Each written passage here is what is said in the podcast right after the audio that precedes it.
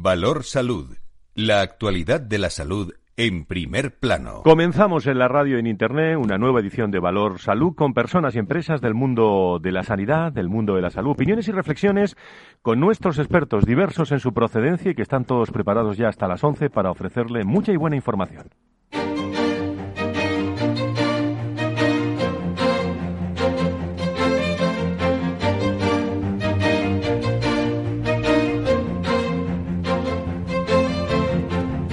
Valor Salud es un espacio de actualidad de la salud con todos sus protagonistas, personas y empresas.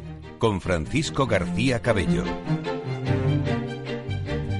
¿Qué tal? ¿Cómo están? Muy buenos días. Sean todos ustedes eh, bienvenidos. ¿Cómo están de salud? Lo primero, repasamos la actualidad de nuestra salud, de nuestra sanidad. El gobierno quiere que se apliquen más medidas contra la segunda ola del coronavirus eh, y que están, esta vez sí, mejor acotadas. ¿eh? El Ministerio de Sanidad ha elaborado un documento con nueve indicadores para luchar contra la pandemia en las comunidades autónomas y con nueve niveles de riesgo. En base a esos nuevos parámetros eh, que se van a conocer esta mañana, los va a anunciar el Ministerio, nueve regiones estarían a esta hora 16, 9 y 6 en las Islas Canarias, hoy por hoy en un nivel de alerta alto o extremo, teniendo en cuenta los últimos datos de transmisión del virus y de saturación asistencial publicados eh, en las últimas horas eh, por el eh, gobierno. Todas ellas deberían tomar medidas muy drásticas, por ejemplo, tendrían que cerrar el interior de los bares y establecimientos hosteleros. Se está hablando de ello en España esta mañana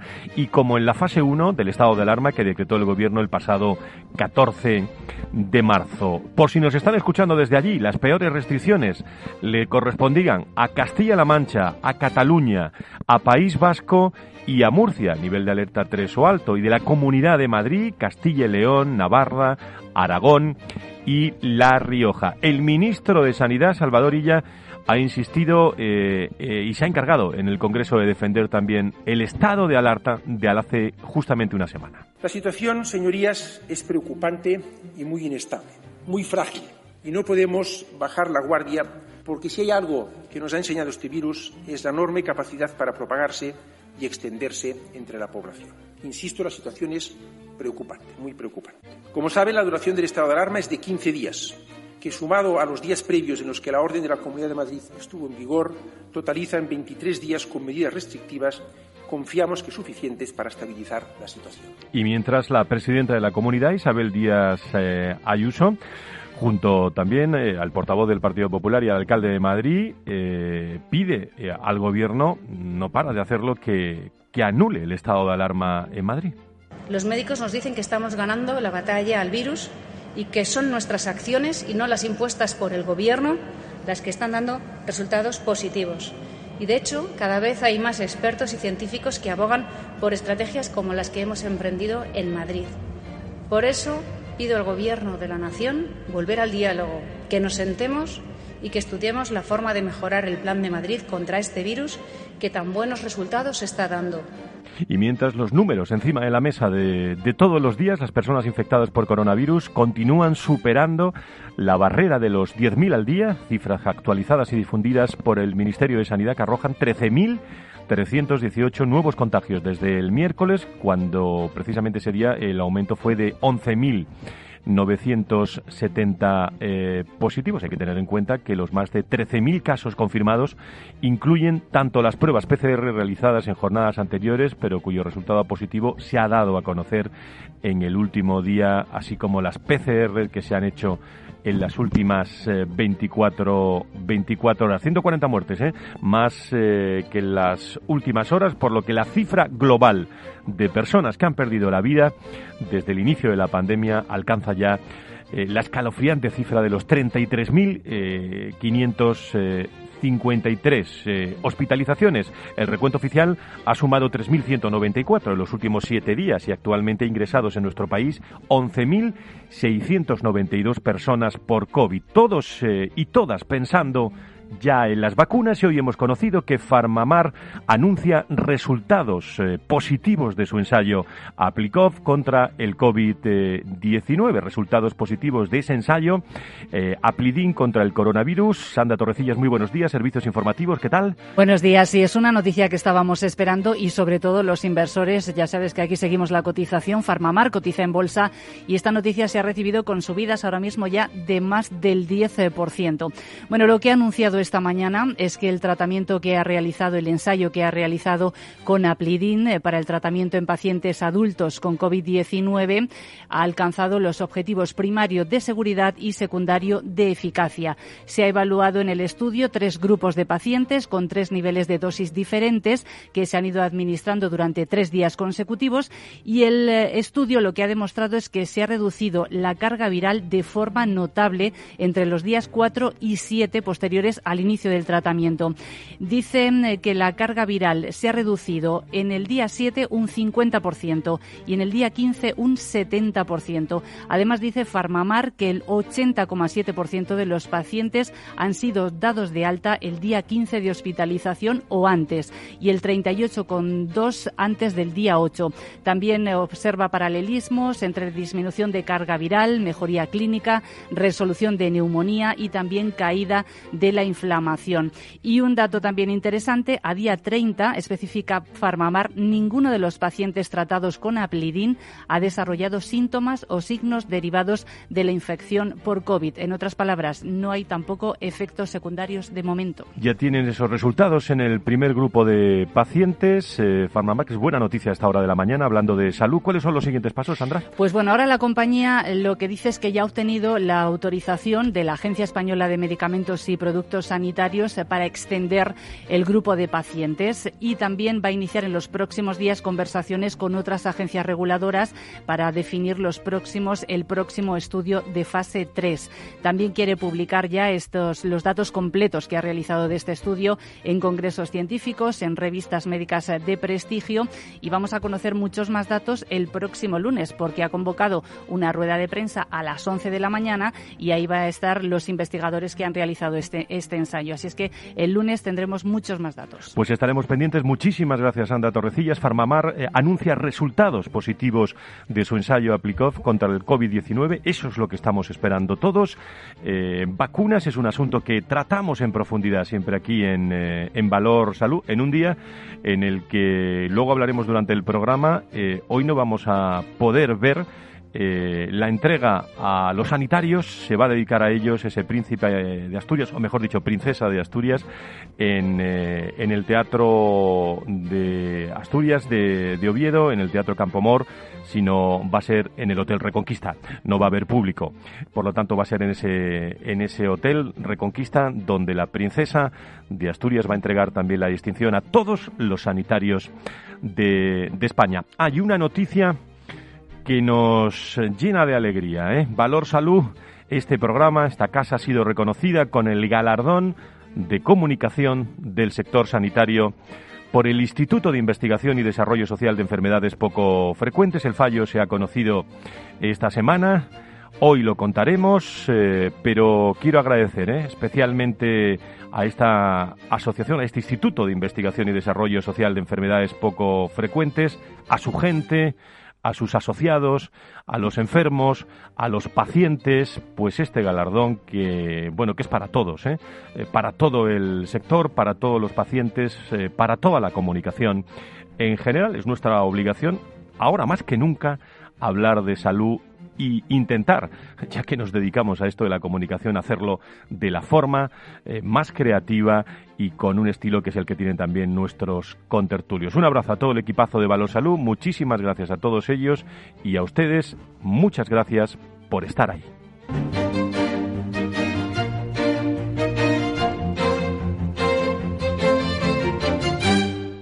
Valor Salud. La actualidad de la salud en primer plano. Tatiana Marca, ¿cómo estás? Muy buenos días. Muy buenos días. Enhorabuena también por la parte que te toca. Muchas gracias. Pues vamos allá, conociendo los datos eh, por toda España del coronavirus. Bien, como decíamos, el Ministerio de Sanidad ha registrado este jueves 13.318 casos de coronavirus, en los que 6.603 han sido diagnosticados en las últimas 24 horas, la cifra más alta registrada desde el mes de abril. De los 6.603 nuevos casos, por orden de mayor a menor, 2.292 se han localizado en Madrid, si bien 644 en País Vasco, 575 en Aragón, 454 en Navarra, 433 en Andalucía, 349 en Castilla y León, 313 en Cataluña, 300 202 en Extremadura, 246 en Galicia y 188 en Asturias. Con un poquito menos de incidencia está Murcia con 155, 150 en la Comunidad Valenciana, 133 en La Rioja, 107 en Canarias, 106 en Castilla-La Mancha y por debajo de los 100 tendríamos a Baleares, Cantabria, Ceuta y Melilla. Y de fallecidos este jueves se contabilizan 140 más, 494 en la última semana. Esto hace que la cifra global de muertos por coronavirus en España se eleve ya escalofriante cada vez que lo decimos. No son números, ¿eh? son personas. 33.553. Eh, Vamos por partes. En Madrid. 64 eh, personas han fallecido en los últimos siete días. En Galicia. Son 31 los eh, casos. País Vasco. 28. En la Comunidad Valenciana. 25 fallecidos. En Navarra. 24 fallecidos. Que es un foco de atención. Extremadura. Cuentan con 60 en la última semana también. En La Rioja. Ya descenden los casos y que utilizamos menos de 10, en este caso 9. Y que acabamos con eh, Cataluña, Murcia y Melilla.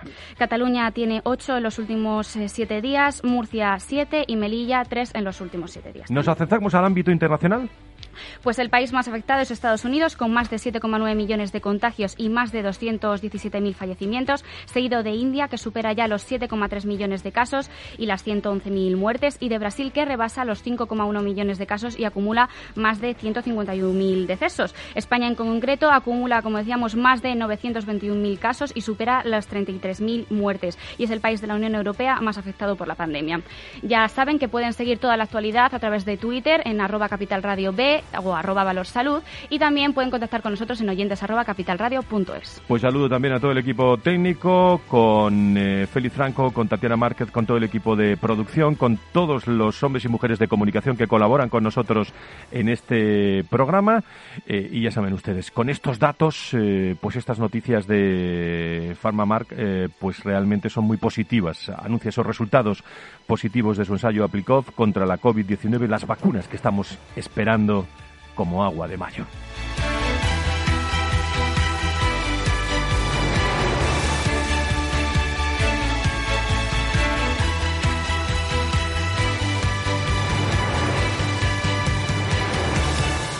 Valor Salud es un espacio de actualidad de la salud con todos sus protagonistas, personas y empresas con Francisco García Cabello. A eso de las diez y media estará con nosotros Jesús Ignacio Meco, director general del Instituto de Investigación y Desarrollo Social de Enfermedades eh, poco, poco frecuentes. Y bueno, ahora está siendo más frecuente que se hable de esto en los medios de comunicación, pero bueno, le voy a dar buenos días, que está por aquí ya. Jesús, muy buenos días, bienvenido. Hola, buenos días, Fran. Luego hablamos. Muchísimas gracias eh, por, ese, por ese galardón y por todos los premios que vamos a conocer luego eh, y vamos a dar a conocer a todos los, los seguidores y oyentes de Capital Radio. Bueno, ahora se habla, pero es que antes no se hablaba ni siquiera de las enfermedades poco frecuentes, ¿no? Pues la verdad es que el impacto mediático que están teniendo cada vez es, es cada vez es mayor y sí, Ahora mismo se habla de enfermedades raras, se habla de enfermedades poco frecuentes y cada día un poquito más gracias a trabajos como el que tú cada viernes vienes haciendo aquí. Pues no te vayas porque vas a participar con nosotros bastante hoy en el programa enseguida, pero mira, voy a saludar a amigos tuyos. A Marta Villanueva, directora general de la Fundación IDIS, del Instituto para el Desarrollo e Integración de la Sanidad. Querida Marta, ¿cómo estás? Muy buenos días, bienvenida. Muy buenos días, Fran. Encantada de estar con vosotros de nuevo y enhorabuena por este merecidísimo galardón. Gracias al Instituto por haberos tenido en consideración y es un galardón tremendamente merecido porque vosotros sí que aportáis valor. Bueno, sabéis que es vuestro también, que sois parte del, programa. Bueno, enseguida hablamos de más cosas. Creo que está también eh, Alfonso de la Lama, el secretario general de ASPE, de la Patronal de la Sanidad Privada. Don Alfonso, muy buenos días, bienvenido. Buenos días, Fran, y enhorabuena tanto al programa y al equipo como, como a la radio por apostar por este programa. Muchísimas, eh, muchísimas gracias a, todos eh, por los mensajes que hemos recibido del sector. Eh, bueno, está con las enfermedades poco frecuentes y está también con estos, con estos contenidos. Marta, déjame que me acuerde, en primer lugar, de. Ahora hablamos de, de, ese, de ese acto tan interesante con Farmaindustria, pero eh, ya se conoce, la Generalitat ha oficializado la reversión de la gestión privada del hospital de, de Torrevieja y el IDIS ha manifestado eh, pues un comunicado muy claro, ¿no, Marta? Sí, sin duda. Eh, desde la Fundación IRIS, siendo conscientes de que cada administración es libre de gestionar la sanidad bajo el modelo que considere más oportuno, tenemos que manifestar nuestra honda preocupación por una decisión de estas características. Y, por supuesto, hacemos un llamamiento para que se reflexione esta medida y, se tengan en cuenta los graves perjuicios que, conllevaría esta decisión, porque bueno, pues no hay que olvidar que según el informe de la Sindicatura de Cuentas, la asistencia sanitaria de la población del Departamento de Salud de Torrevieja supone un ahorro eh, eh, a través de esta concesión, un ahorro del gasto corriente público en torno a 45 millones de euros anuales. ¿no?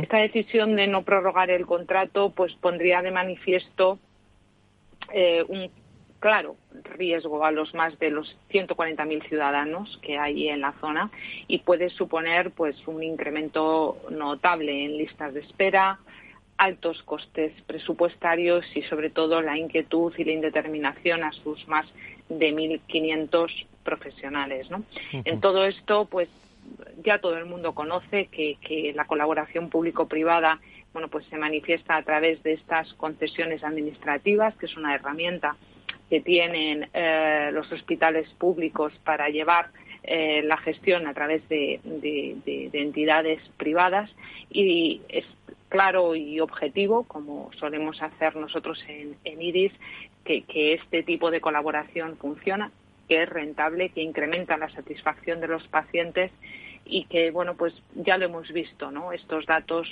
que, que se corroboraron con, con la reversión en su momento del Hospital de la Ribera en Alcira y que ha supuesto, y es claro y es objetivo, un sobrecoste de 76 millones de euros según los, informes de las concesionarias a partir de esta reversión. Entonces, bueno, pues en estos momentos, en estos momentos tan sensibles, llamamos a, a, la reflexión y llamamos a que con datos objetivos se siga manteniendo esto que aporta valor incalculable a la sanidad pública, que provoca ahorros y que genera gran satisfacción en los pacientes. No existen realmente razones para, para realizar esta, esta acción. Alfonso, vosotros también habéis lanzado un, eh, mensaje y habéis eh, dicho claramente, eh, bueno, la habéis transmitido a Sanidad que no puede dejarse toda la salud y la sanidad en manos de la ideología, ¿no? No, que, claramente también hemos sacado un, un comunicado público de, de, rechazo en este caso absoluto, porque bueno, una vez más se vuelve a hacer política ¿no? de, con, con, la sanidad. Y como bien decía Marta y con los datos que ha, que ha, que ha mencionado, ¿no? está claro que eh, eh, fórmulas de colaboración público-privada como la que se ha hecho en Valencia desde finales de los años 90 se ha demostrado con informes objetivos, técnicos y, y, hecho por, por autoridades públicas que, que, funcionaba, ¿no? Que funcionaba tanto en criterios de eficiencia como de calidad de la salud y sobre todo, sobre todo, que es lo que aquí sorprende más, la satisfacción de los propios usuarios y pacientes, ¿no? Y parece que se va en contra de, de, toda esta evidencia y se hace política con la sanidad que no, no, es, no es comprensible y desde, desde nuestro lado eh, lo rechazamos frontalmente. Cuando pedís reflexión, Marta, eh, Alfonso, en bueno, los próximos pasos, ¿sois optimistas, Marta? Bueno, es difícil de contestar a esa pregunta, Fran. Eh, lo que nosotros eh, manifestamos, tanto por parte de ASPE como por parte de IRIS, es que no nos movamos por criterios eh, políticos, como decía Alfonso. Se pueden tomar decisiones y lo que llevamos es a reflexionar con datos, a reflexionar con números y que nos dejemos de, de grandes titulares ideológicos, porque lo que buscamos es evitar y quitar la, la, ideología y los colores políticos de algo tan vital como la salud en este país, ¿no? Estamos confiados a, que esto pues lleve a un punto de, reflexión y análisis de las decisiones tomadas y para nosotros y para la sociedad en general y para este país sería muy bueno que, esto no se llevara a cabo. Decirme los dos muy, eh, muy brevemente y en síntesis, eh, no, nos estamos preparando, es decir, eh, estamos viendo un endurecimiento de las restricciones en muchas partes de España y vamos a conocer más por el aumento de los contagios. somos el peor país de, de Europa. ¿Se está preparando la sanidad privada de manera especial para, iba a decir, lo peor? ¿Qué consideráis que se está haciendo mal, Alfonso? bueno, la sanidad privada está preparada desde podemos decir desde el final de la primera de la primera ola, ¿no? Donde obviamente toda la experiencia acumulada eh, se, ha aplicado en, estar preparados eh, tanto para la, asistencia al, paciente habitual, ¿no? Que, viene por aseguradora o que viene o que viene por otros medios, como la puesta a disposición de las autoridades públicas por si es necesario eh, utilizar a la, privada en, momentos de estrés. No, no solo ya en, en momentos de urgencia, ¿no? sino también eh, como conoces, eh, las listas de espera se han disparado por, por toda esta epidemia y, desde luego, la, sanidad privada puede ser un complemento a la sanidad pública para reducir esas listas de espera desde, ya. por supuesto, la sanidad privada está preparada, tiene todos los protocolos eh, activos y, toda la seguridad que se puede ofrecer a usuarios y pacientes, tanto para tratamientos ordinarios como para, para asistencia COVID. ¿no? Marta. Pues totalmente de acuerdo con Alfonso. Claro que están preparados, los hospitales tienen perfectamente diseñados los dobles circuitos para patologías habituales, que no olvidemos que existen y que hay que cuidarlas, tratarlas y que, bueno, pues que están eh, tanto los profesionales como los recursos perfectamente preparados. Evidentemente, desde España, pues hemos vivido una segunda ola anticipada.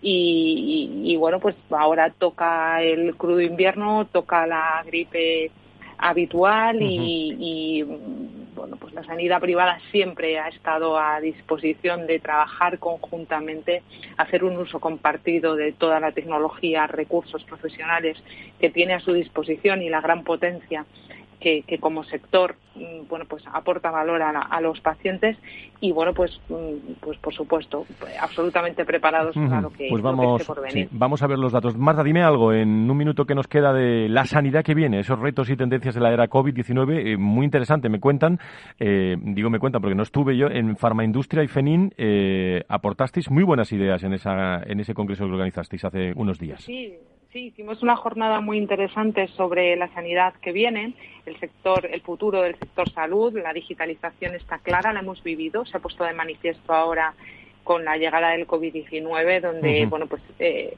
lo que hablábamos hace años, ¿no? La inteligencia artificial, el blockchain o el Internet de las cosas o incluso la impresión 3D nos sonaba muy lejano hace 10 años y ahora es una realidad. Eh, yo creo que el mundo de la digitalización va a traer dispositivos, aplicaciones y ayuda para entender al ser humano como, como, de una forma integral y os invito a que eh, entréis en la página web de IRIS pues vamos y a entrar. exploréis este, este informe tan sumamente interesante con ejemplos muy prácticos que ya forman parte de nuestro día a día. Pues los vamos a hacer. Marta Villanueva, directora general de la Fundación IDIS, Alfonso de la Lama, secretario de, ASPE, la sanidad privada. Muchísimas gracias por estar con nosotros. Muy buenos días. Gracias a vosotros. Un abrazo. Un abrazo muy fuerte. Buen fin de semana. Igualmente. Adiós.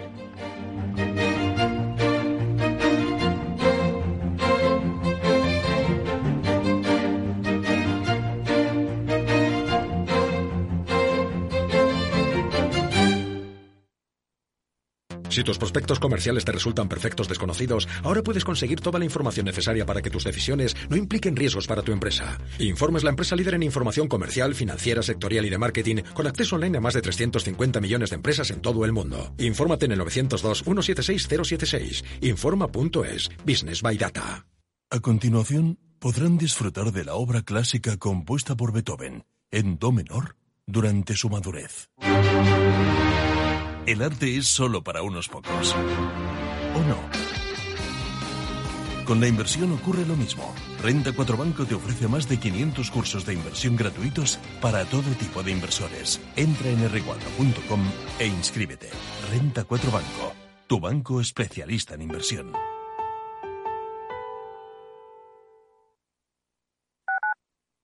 Capital Radio Madrid 105.7 Atalayar vuelve a Capital Radio todos los lunes a las 10 de la noche. El espacio de análisis sobre la actualidad internacional regresa con los grandes asuntos que son noticia en el mundo. Un programa de referencia para comprender lo que ocurre en el contexto global, por qué ocurre y cuándo ocurre. Atalayar en Capital Radio con Víctor Arribas. Los lunes a las 10 de la noche. Esto te estás perdiendo si no escuchas a Luis Vicente Muñoz en Capital, La Bolsa y la Vida. Es fundamental salvaguardar la seguridad jurídica porque el dinero puede elegir otros mercados eh, pues muy rápidamente. ¿no? Miguel Zurita, presidente de ASCRI, la patronal de Capital Riesgo en España. No te confundas. Capital, La Bolsa y la Vida con Luis Vicente Muñoz, el original.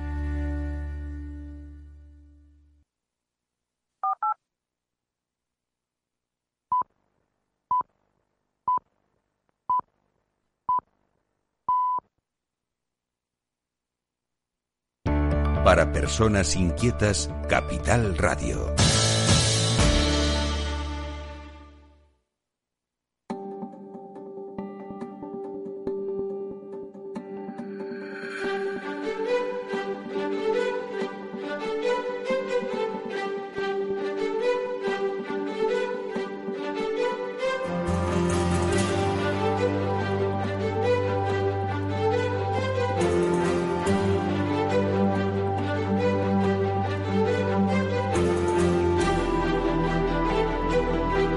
Valor Salud es un espacio de actualidad de la salud con todos sus protagonistas, personas y empresas.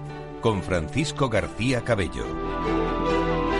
Y con eh, todos los hombres y mujeres del sector de la salud y la sanidad eh, pendientes de, la información y, ya saben que, aquí nos tiene también como servicio público eh, ante el COVID-19 para informar, hablamos de vacunas, hablamos de enfermedades y hablamos de, pacientes. Jesús Ignacio Meco es director general del INDEF, que es el Instituto de Investigación de Desarrollo Social de Enfermedades Poco Frecuentes. Eh, está en directo con nosotros. Eh, como anunciaba antes, Jesús, eh, buenos días, buenos días de nuevo. Buenos días, Fran. Bueno, insisto, muchas gracias por, por ese por esa distinción a la comunicación, que es lo que nos hace muchísima ilusión desde hace ya muchos años. ¿eh? Bueno, ¿cuándo se van a entregar esas distinciones? ¿Cuándo tengo que ir a recoger eh, esa distinción, Jesús? Pues eh, con esto del COVID siempre tenemos eh, la paradoja de verlo. Estaremos en virtual y semipresencial, ¿no? Exactamente, así lo vamos a hacer y serán el 20 de noviembre. 20, de noviembre, eh, ocho sedes, siete ciudades. Qué bonito lo vais a hacer, ¿no? Con distintas eh, galardonados en distintas eh, ciudades de España, ¿no? Sí, y los vamos a conectar todos, eh, todos a la vez. el otro día en la presentación en Sevilla nos decían que, vamos a hacer una pequeña Eurovisión y realmente sería una España visión, ¿no? La que la que vamos a la que vamos a hacer y vamos a vamos a llevar la palabra de las enfermedades poco frecuentes y de las enfermedades raras a todos los rincones de España. Creemos que se tienen que conocer. En estos momentos de COVID, eh, Jesús, y hablando de enfermedades eh, poco frecuentes, ¿qué es lo que más te, te preocupa? Me preocupa de que las enfermedades poco frecuentes se están convirtiendo realmente en las enfermedades raras del sistema. Y me preocupa exactamente el problema que tenemos los enfermos crónicos, o que tienen los enfermos crónicos ahora mismo en España, que empezamos a, a ser, a ser la cola, a ser la cola de ratón eh, la cola de ratón directamente.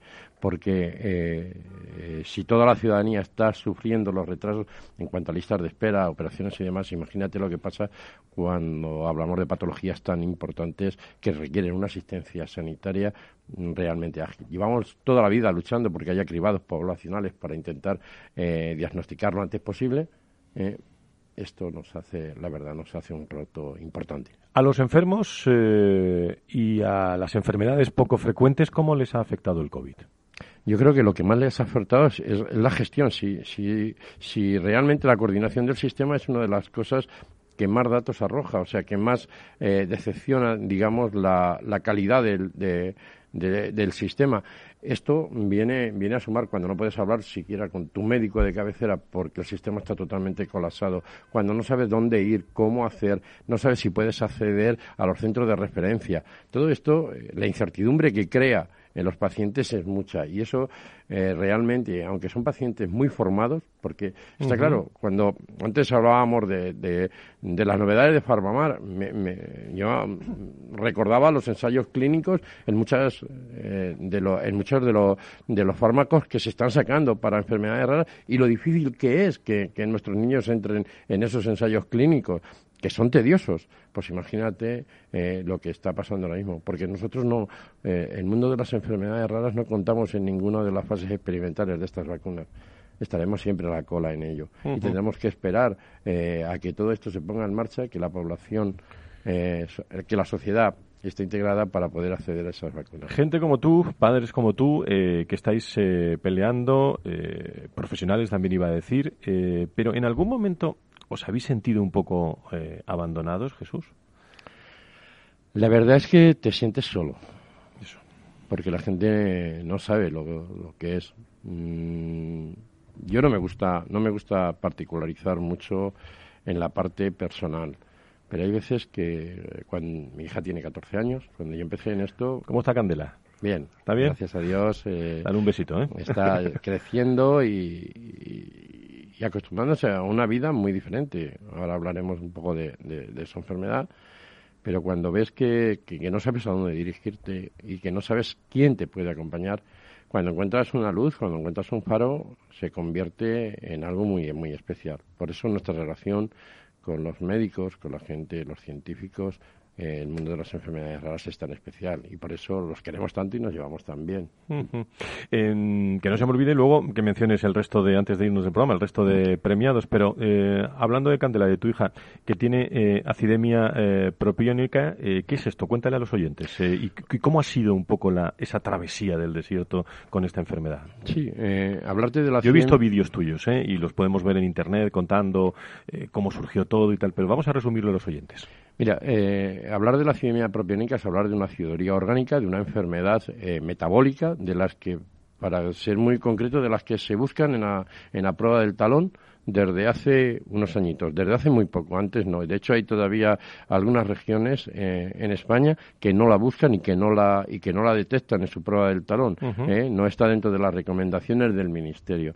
Pero es una de las minoritarias. Hay entre 5 y 7 casos por cada 100.000 entonces, eh, es de las que en teoría se podría incluso llamar ultra raras, porque tiene muy poca prevalencia. Pero mm, fuera de todo eso, las personas que lo padecen, de hecho, tenemos un grupito de estos de WhatsApp con 50, 60 pacientes de, toda España. Eh, las personas que la padecen son muy especiales, porque tienen que afrontar una vida diferente a todos los conceptos que podemos eh, que podemos encontrar. Cuando ellos nacen, eh, sobre todo antes del cribado, lo primero era un debut traumático. Un debut traumático te dejaba antes ahí eh, una guía sobre sobre el amonio, cómo bajar el amonio. para, para concretar, muy, a estos niños les sube el amoníaco con sangre y les afecta el cerebro. Y como bien decía una doctora, cuando ¿Y cuáles son los síntomas, Jesús? ¿Cómo, cómo lo notáis? Somnolencia, lloro continuo, pero lloro continuo hasta agotar. O sea, noche y día llorando hasta que pierden la voz. Qué barbaridad. Así. Dejan de comer. Eh, cuando vomitan mucho todavía es mejor porque tienen más oportunidades. El cuerpo se defiende mejor. Hay gente que, hay algunos que no vomitan y, el debut es muy, muy, muy, muy traumático con una alta morbilidad eh, y, mortandad. Y lo peor de esto es que eh, es lo que hace el amoníaco al cerebro. Es que lo deja como un queso de gruyere. Claro. Y sufren. ¿Y, Candela, Candela cómo está?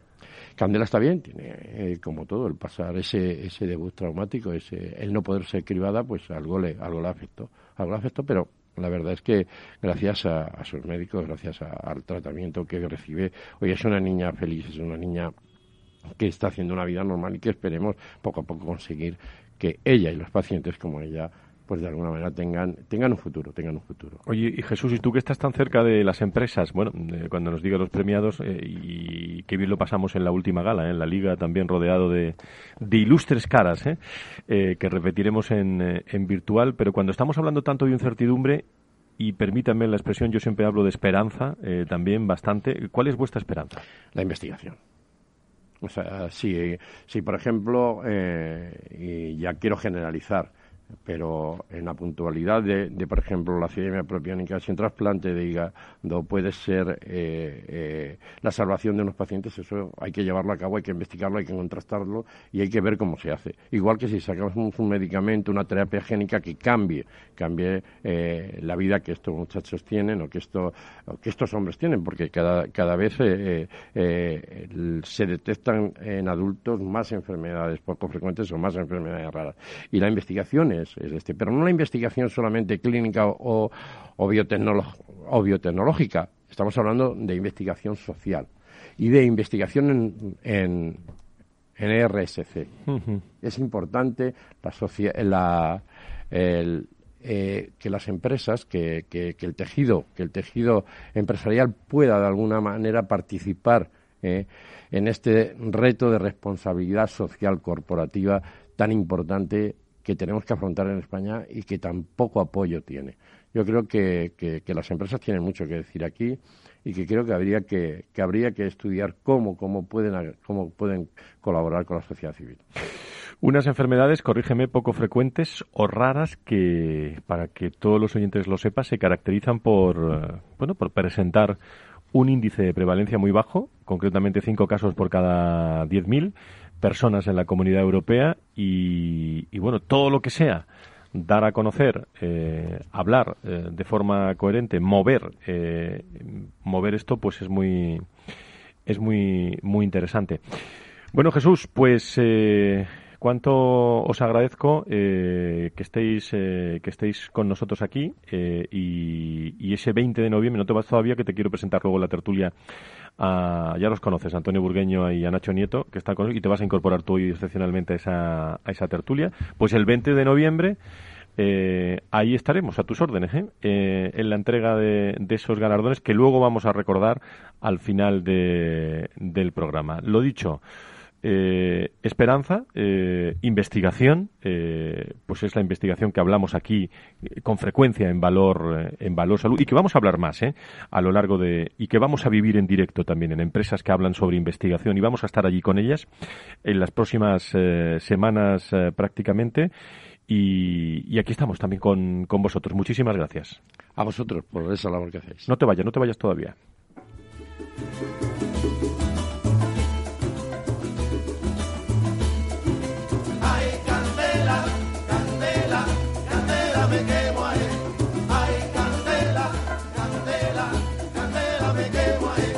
Valor Salud. La actualidad de la salud en primer plano.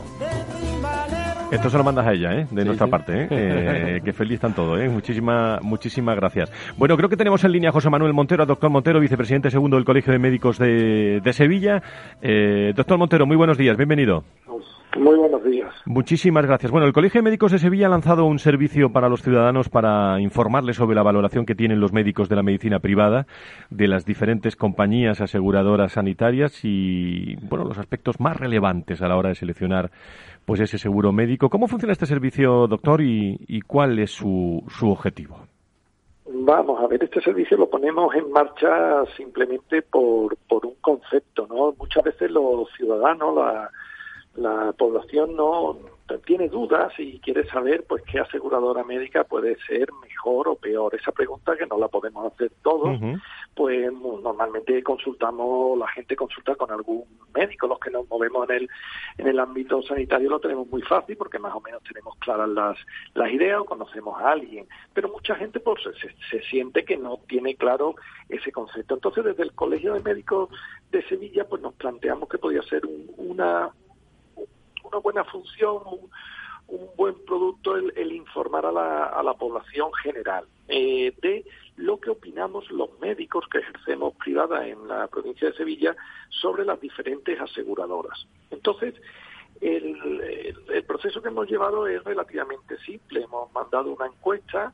a, a, un número de, de médicos preguntando dos conceptos muy sencillos. ¿Cómo valoran a cada aseguradora el trato que le hace al médico y cómo valora el médico que el trato que hace la aseguradora al paciente. Son dos conceptos.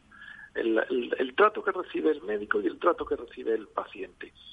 De esa manera, cuando eh, este, este servicio lo hemos puesto en marcha la semana pasada, cuando un paciente llame, simplemente para recibir una cierta información, pues si quiere de las distintas aseguradoras, está dudando entre dos, pues pregunta y el colegio de médicos pues le informa un concepto bastante sencillo, que es pues esta aseguradora, los médicos la valoran de esta manera, el trato que recibe el médico y el trato que recibe el paciente. Después, desde otro punto de vista ya un poquito más, eh, más selectivo, en, la junta directiva, pues nos reunimos un grupo de trabajo y analizamos otros otros conceptos, pues facilidad de autorización, eh, la digitalización que tiene la, la compañía, aspectos más, ya un poquito más específicos que también a la gente le puede interesar. Pero lo principal es, el concepto que acabo de explicar, es cómo valora el médico el trato que recibe por parte de la aseguradora y cómo valora el médico que al paciente lo trata la aseguradora. Y con eso intentarle dar una, una orientación al, al paciente que llame. Y sobre atención, eh, los parámetros, ¿cómo, ¿cómo se mueven? Sin, sin mencionar quizás nombres, doctor. Eh, hombre, la, curiosamente, tanto la atención a los médicos como a los pacientes ha salido eh, valorada relativamente bien. Nosotros nos creíamos que en la encuesta iba a salir un poquito peor valorada. De hecho, hombre, todas, todas las aseguradoras están por debajo del notable, ¿vale? La que más eh, puntuación saca, saca un 6,9, ¿vale? Eh, todos los médicos consideramos, pero eso creo que es lógico, consideramos que las aseguradoras tratan mejor al paciente que al médico. ¿Eh? Pero bueno, tampoco es eso importante. En el fondo, la que saca mejor puntuación saca un 6,9 de trato al, al médico y un 7,2 de trato al paciente. Y la peor saca un 5 si, tuviéramos, doctor, si, tuviéramos que analizar un reto, eh, y ahí desde el Colegio de Médicos que, lo conocéis muy bien, un reto de, mejoras, eh, eh, ¿dónde estarían, doctor? Bueno, las mejoras son desde dos puntos de vista. Una de trato al, médico, siempre si los médicos, el, si, si el profesional que ejerce la profesión, el trabajo, está contento, está eh, más o menos eh, satisfecho con, con la atención que recibe por parte de la aseguradora, siempre va, va a tratar mejor después al paciente. porque Pero es una cosa muy sencilla, porque eh, citamos menos pacientes o tenemos más tiempo para dedicarle a cada paciente. Si nos trata mejor la aseguradora, le dedicaremos más. No quiere decir que un médico deje de tratar a un paciente o lo trate peor por, por no tener tiempo, pero sí es cierto que muchas veces nos saturamos de trabajo porque es inevitable, es inevitable. Entonces, en ese sentido, pues bueno, que, que, pudiéramos tener más tiempo que dedicarle a los enfermos, la, la posibilidad de, de, citar menos enfermos y tener menos carga asistencial. Y por parte del paciente, principalmente, lo que más se demanda son las facilidades en las autorizaciones, la, la mayor cobertura en intervenciones, facilidad en autorización de pruebas. Eso es lo que más recibe el, el paciente respecto a las a las compañías aseguradoras. Muy bien, eh, doctor eh, Montero, vicepresidente segundo del Colegio de Médicos de Sevilla, estamos organizando un, un programa muy pronto desde ahí, desde desde Sevilla, desde el Colegio de Médicos. Lo, informaremos con tiempo a todos nuestros seguidores. Muchísimas gracias. Buen fin de semana. A, ustedes, muchas gracias. Por cierto, no quiero que se me olvide eh, que comienza hoy eh, el Congreso, primer Congreso, eh, Envejecimiento y Nueva Complejidad. Es el, es el tema del primer Congreso virtual. Mejor dicho, acaba hoy, ha empezado hace dos días, ¿no? De la Sociedad Española de Geriatría y Gerontología. Empezó el, el 14 y acaba hoy, hoy viernes. Un congreso que está siendo una gran oportunidad ¿eh? para todos los profesionales geriatras y gerontólogos para reflexionar sobre todo lo aprendido en los últimos meses haciendo frente también a la epidemia eh, que ha planteado una nueva complejidad y nuevos retos. Hemos hablado esta mañana con José Augusto García Navarro, que es presidente de la Sociedad Española de Geriatría y Gerontología. Estamos asistiendo en estos momentos al inicio de la segunda onda epidémica del coronavirus y desde la Sociedad Española de Geriatría y Gerontología sabemos que volverá a afectar de forma predominante a las personas mayores de nuestra sociedad, tanto aquellas que viven de forma autónoma en su domicilio como aquellas que están ingresadas en residencias de mayores. Y es por ello que en el primer Congreso Virtual de la Sociedad Española de Geriatría y Gerontología estamos abordando cuáles son los últimos avances en el tratamiento de la enfermedad, Acaba hoy, acaba hoy esa, ese congreso eh, de Sociedad Española de Geriatría y Gerontología y hemos querido también estar allí con las palabras de José Augusto García Navarro, presidente de la Sociedad Española de Geriatría, que estará un día con, eh, con nosotros. Bueno, a las 10 y 48 nos quedan unos minutos para abrir esa tertulia ya tradicional en la radio de salud en nuestro país con Antonio Burgueño y Nacho Nieto. Enseguida.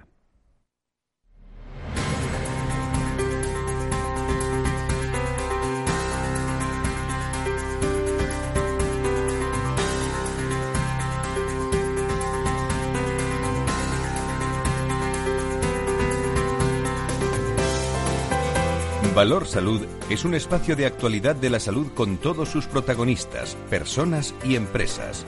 Con Francisco García Cabello.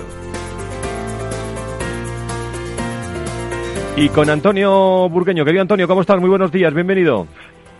Buenos días, Fran. ¿Cómo estamos? Un abrazo muy fuerte. Nacho Nieto, ¿cómo estás? Muy buenos días, bienvenido.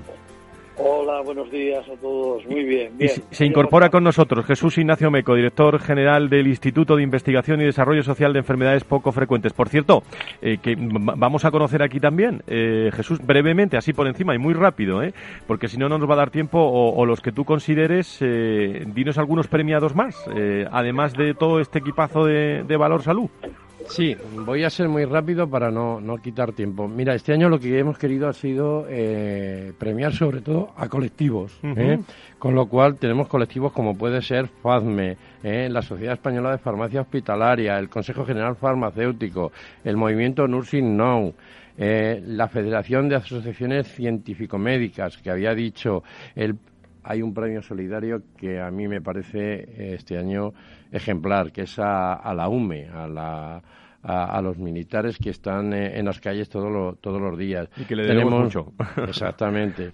tenemos eh, eh, premios como al director gerente del Hospital Universitario Niño Jesús de, Madrid, a Guillermo Fernández Vara, presidente de la Junta de Extremadura. Precisamente ayer estábamos con él y, muy preocupado por el tema, de, el tema del COVID.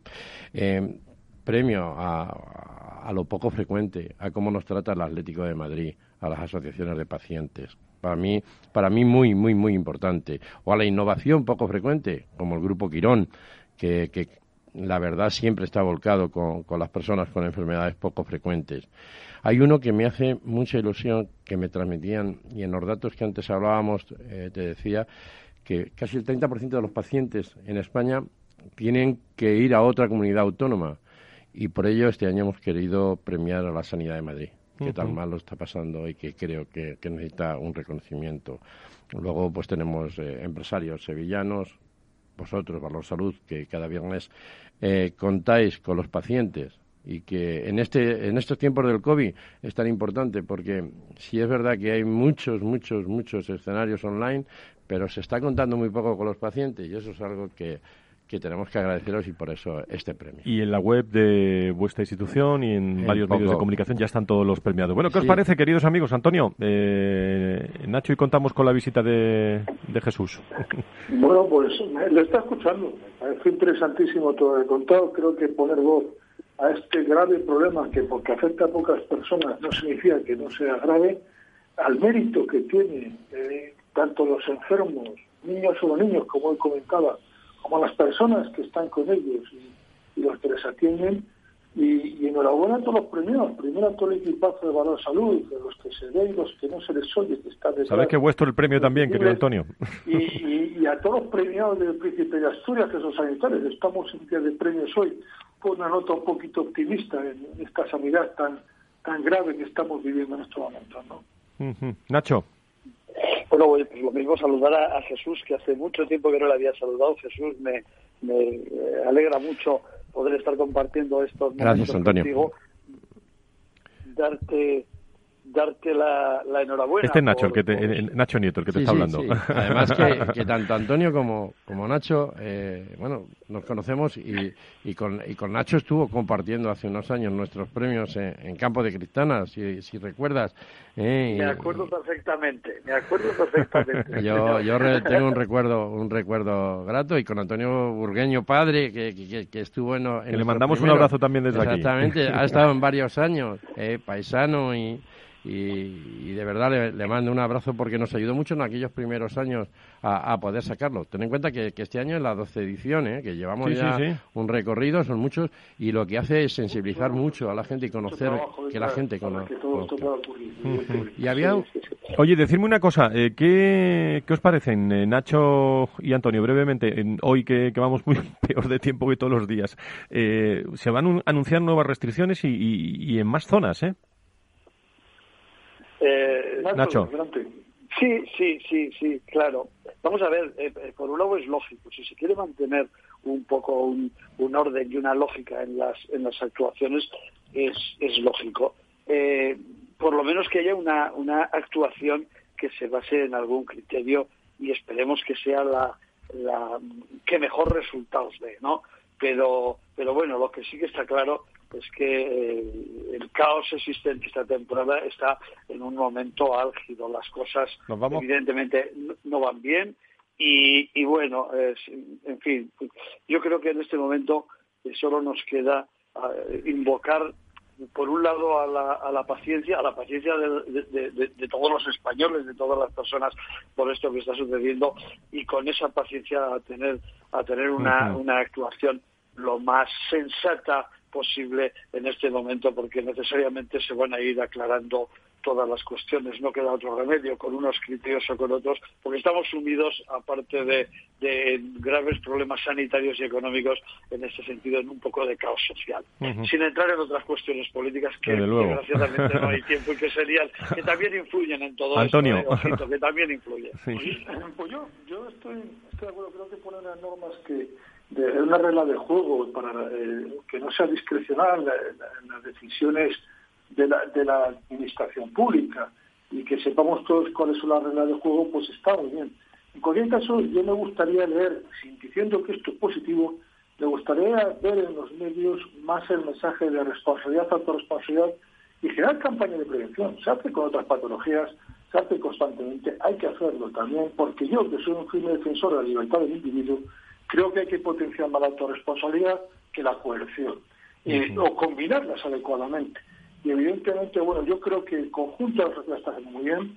En los telediarios nos sacan quién incumple, no me parece mal, pero que por favor pongan en valor, que, y nunca mejor dicho, y en mejor sitio poner en valor que la gente está siendo muy autorresponsable en términos generales. Jesús. Yo, Fran, eh, quiero quedarme con un dato que hoy daba, 140 muertos creo que esa perspectiva se está perdiendo. Creo que estamos perdiendo el número de muertos, empiezan a ser cifras ¿eh? y yo creo que estaría bien que, hoy este programa se lo dedicáramos a, esa gente que tanto está sintiendo. Sin duda. ¿eh? porque, porque esa perspectiva de cifras ¿eh? se, nos está, se nos está yendo. Los muertos, 140, estamos en, en abril, estamos en abril en los datos de abril y yo creo que eso no no no no lo estamos teniendo en cuenta y yo creo que que bueno que tenemos que, intentar intentar eh, hacer algo entre todos como sociedad. Muy bien, eh, lo importante es que sí, rapidísimo, Antonio. No podemos parar la sociedad por una enfermedad que no se va a ir en breve. Hay que convivir, la sociedad tiene que seguir funcionando y, tiene que convivir con ella. Por eso un buen equilibrio entre hacer las cosas y la cohesión. Yo creo, Nacho, que, que hoy, eh, y suenan ya caitas, ¿eh? ¿eh? hoy vamos a estar todos en Oviedo, ¿eh? en Asturias, eh, excepcionalmente en el Hotel Reconquista, ¿eh? porque todos los sanitarios pues están ahí en primer plano con esa distinción de la princesa de Asturias y yo creo que esto es un gesto muy muy importante, ¿no, Nacho?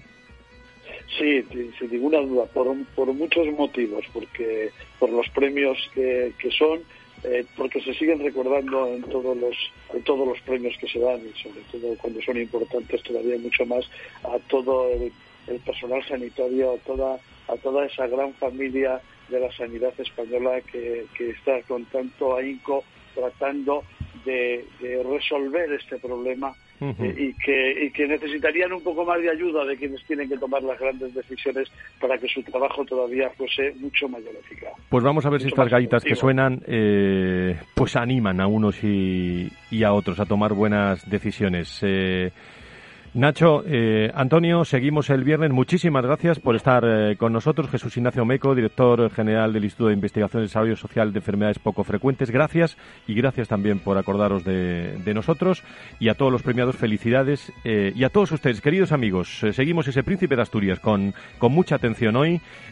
a todos los sanitarios, desde aquí también, a los familiares, a los fallecidos, a todos, un abrazo muy fuerte y seguiremos contando todas las cosas de salud y sanidad de otra forma, con personas y con empresas. Eh, hasta el viernes, sigan en Capital Radio.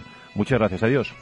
Valor Salud, la actualidad de la salud en primer plano todas las semanas con sus personas y empresas, en Capital Radio, con Francisco García Cabello.